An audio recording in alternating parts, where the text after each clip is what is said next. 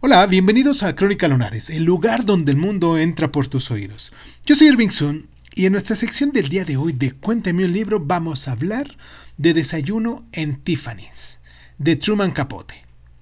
Y por cierto, antes de comenzar, quiero mandar unos abrazos, unos saludos muy especiales a la parte de la Unión Americana donde nos escuchan en Virginia, en Oregon, en Oregon, en California, en Massachusetts, en Texas, en Washington, en Ohio, en Florida, en Nueva York, en Carolina del Sur, en Georgia, en Colorado, en Arizona, en Nueva Jersey, en Illinois, en Kansas, en Connecticut, en Dakota del Norte, en Indiana, en Pensilvania, en Carolina del Norte, en Missouri, en Hawái y bueno, vamos a dejar los demás saluditos para el final, ¿vale? Quiero mm, comenzar con esto y pues sin más ni más, ahora sí, comenzamos. Ay, creo que me puse un poquito intenso. Comenzamos ahora sí.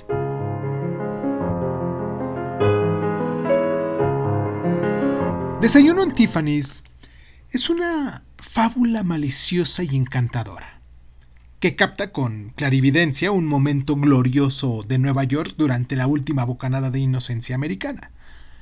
La historia son las reminiscencias de un escritor en Nueva York durante la Segunda Guerra Mundial.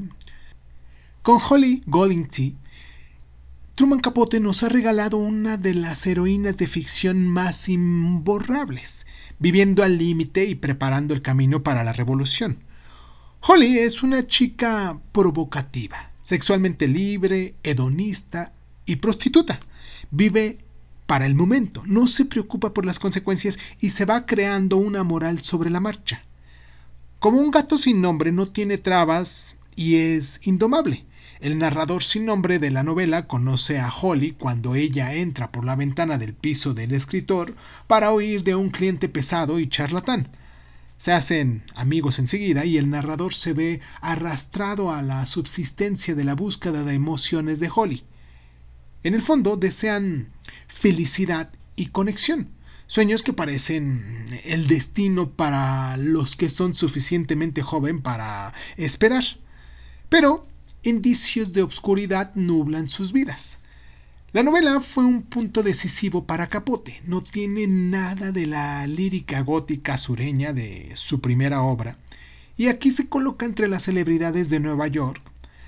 Atrevida en su día, se habla abiertamente de promiscuidad y homosexualidad. Puede que haya eh, perdido su capacidad de impactar, pero su encanto no ha disminuido. Una brisa fresca del Ice River de una época en la que mm, algo así era aún posible. Seguramente muchos de ustedes ya habrán leído Desayuno en Tiffany's y me gustaría mucho que nos contaran sus experiencias, eh, sus impresiones de esta novela.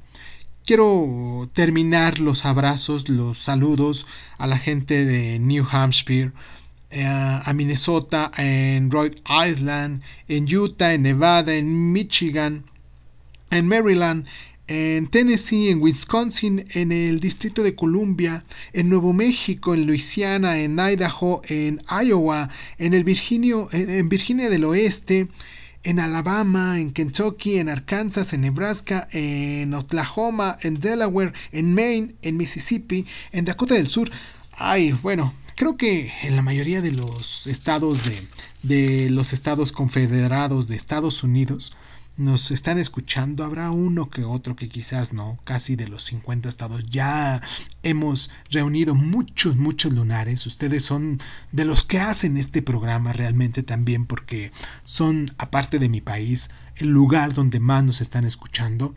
A todos ustedes latinos, esta comunidad latina, mexicanos, hondureños, todos los latinos que se juntan para escuchar bueno, que ya los estoy describiendo como si estuvieran ahí reunidos en un solo salón escuchando Crónica Lunares, pero no, lo hacen en sus diferentes actividades diarias donde me han platicado, oye, un yo vengo escuchando en el coche, yo te vengo escuchando desde hace mucho tiempo, o sea, me dejan sus, sus mensajitos y todo y me llenan mucho de alegría a todos ustedes que se toman el tiempo para eh, correspondernos con un mensajito, que se suscriben al programa, a todos ustedes, un gran abrazo. Yo soy Irving Sun, esto es Crónica Lunares y nos escuchamos la próxima.